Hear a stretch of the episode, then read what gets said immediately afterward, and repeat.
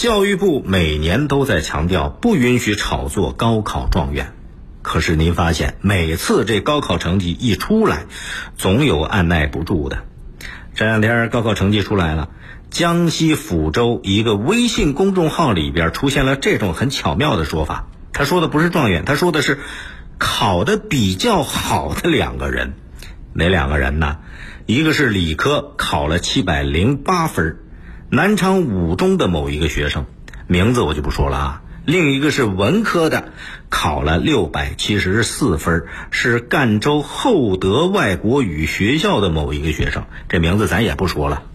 你看这个微信文章的文字里边，压根儿他就没提到状元俩字儿他说的是考的比较好的，这分明就是在告诉你，这考的比较好的两个人就是状元，这两个人就是不允许炒作的两个人，这叫上有政策。下有对策啊，这还不算什么，还有更高明的。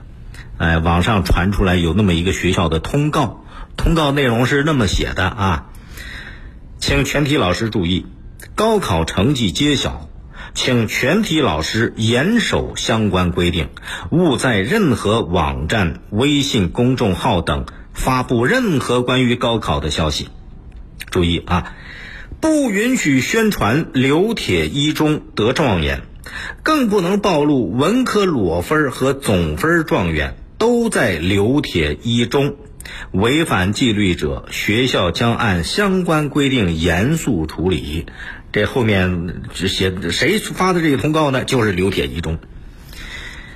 通篇都在声明要遵守规定，可是处处都在强调是自己学校得了状元，尤其是这句“不允许宣传刘铁一中得状元”。更不能暴露文科裸分和总分状元都在刘铁一中，多聪明啊！当然，这个通告是不是网友恶搞的还没法证实。可是广西这刘铁一中今年得了当地的高考状元，最高分在他们那儿出现的，这事儿确实也不假。但凡是炒作，你发现背后都有不同的利益诉求。你看媒体啊，媒体为什么喜欢炒作？高考状元、高分考生，这个抓眼球有流量啊！学校为什么喜欢炒作？能吸引更多的优质生源啊！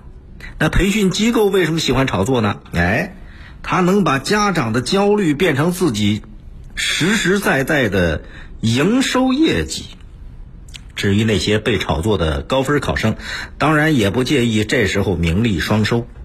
可是，各位。炒来炒去是个什么结果啊？助推了唯分数论，让焦虑更加焦虑，让教育更加功利呀。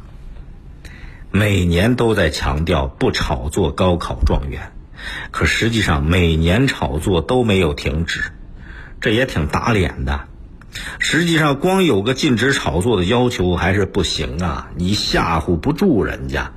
因为他炒作赚到的比他付出的多，那他每年都会换着花儿的去炒。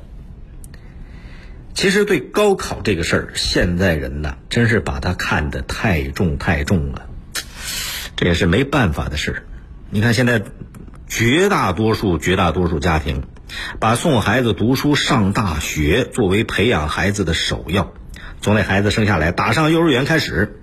长辈接送，父母陪读，孩子们的学习负担也不轻巧啊！